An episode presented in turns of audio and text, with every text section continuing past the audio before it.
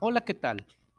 Hoy les comparto a través de este podcast las características de las escuelas inclusivas.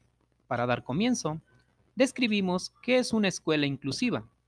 La escuela inclusiva implica que todos los alumnos de una comunidad aprendan juntos en un mismo entorno, independientemente de sus características personales, socioeconómicas o culturales.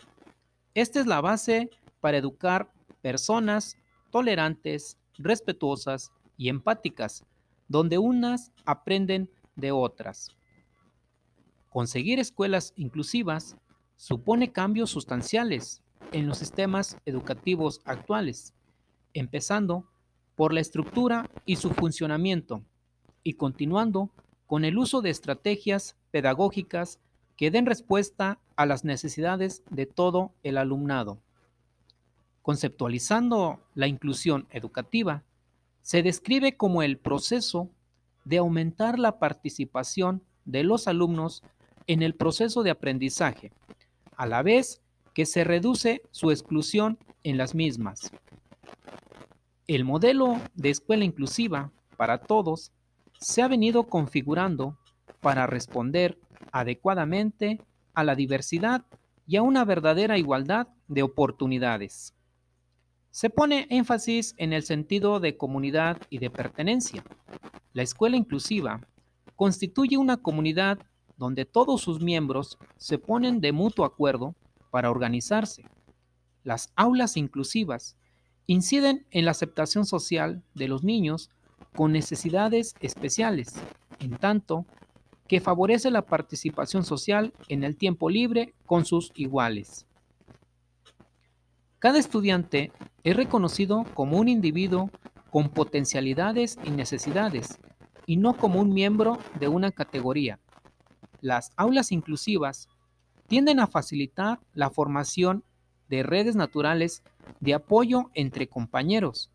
Es una enseñanza adaptada al alumno con estrategias instructivas reforzadas.